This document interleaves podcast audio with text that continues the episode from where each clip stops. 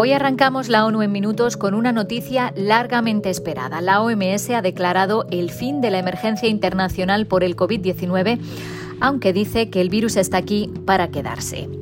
Expertos de la ONU aseguran que en Afganistán se está cometiendo un apartheid contra las mujeres y las niñas y hablaremos también de la subida del precio de los alimentos.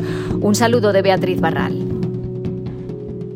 I'm declaring a public health emergency of international concern over the global outbreak of novel coronavirus. Han pasado 1.192 días entre ese sonido y este.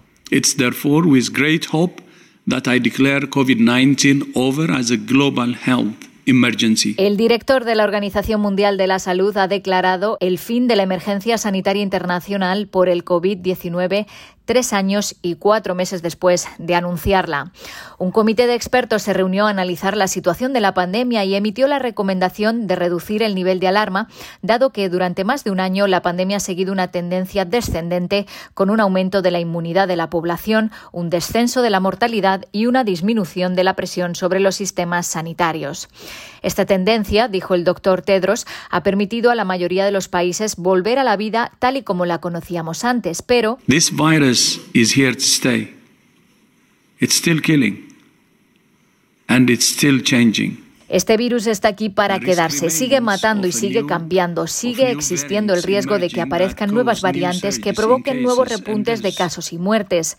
Lo peor que podría hacer ahora cualquier país es utilizar esta noticia como motivo para bajar la guardia, desmantelar los sistemas que ha construido o enviar el mensaje a su población de que el COVID-19 no es nada de lo que preocuparse.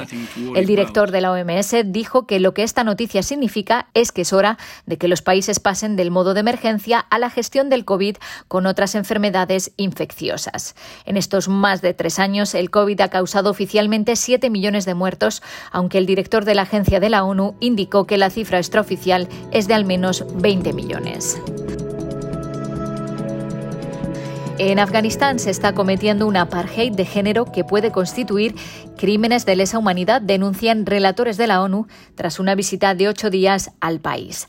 La vida de las mujeres está siendo devastada por una situación de discriminación institucionalizada que no tiene parangón en el mundo, han denunciado Richard Bennett, el relator especial sobre los derechos humanos en el país, y Dorothy Estrada Tank, la presidenta del Grupo de Trabajo sobre la Discriminación contra Mujeres y Niñas.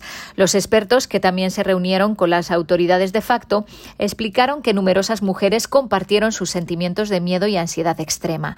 Estamos vivas, pero no vivimos, les dijo una de ellas.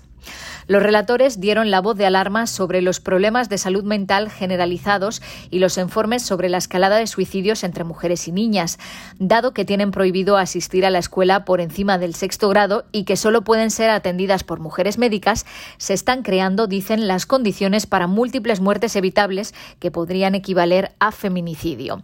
La aparente persecución por motivos de género supone, dicen, una violación sistemática y grave de los derechos humanos y un crimen contra la humanidad.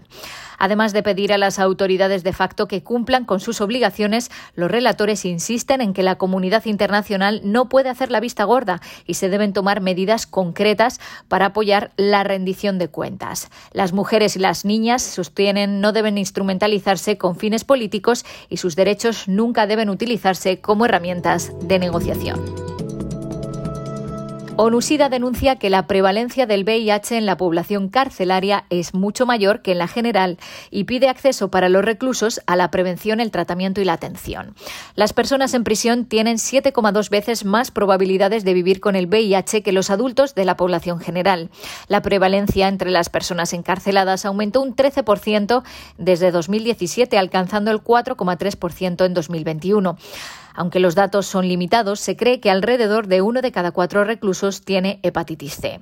El consumo de drogas es frecuente en las prisiones, llegando a un 50% de los presos en algunos países. Compartir agujas por no tener acceso a jeringas limpias es un factor de riesgo importante para la transmisión del VIH y la hepatitis C, además de la falta de programas integrales de tratamiento, en particular la terapia con agonistas opioides como la metadona.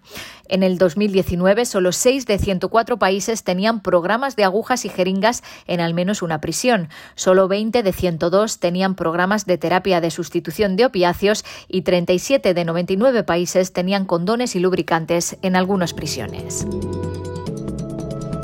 Y el índice de precios de los alimentos de la FAO experimentó una ligera subida en abril, la primera en un año, impulsado por un acusado encarecimiento del azúcar, junto con una recuperación del índice de precios de la carne. Los precios de los cereales, los productos lácteos y los aceites vegetales siguieron disminuyendo. El azúcar se encareció sobre todo por las revisiones a la baja de la producción en China y la India y por el lento inicio de la cosecha en Brasil. El economista jefe de la FAO advierte que a medida que las economías se recuperen de importantes desaceleraciones, aumentará la demanda, ejerciendo una presión al alza sobre los precios alimentarios.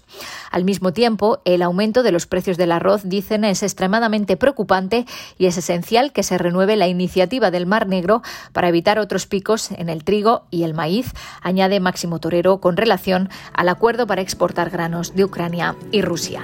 Hasta aquí las noticias más destacadas de las Naciones Unidas.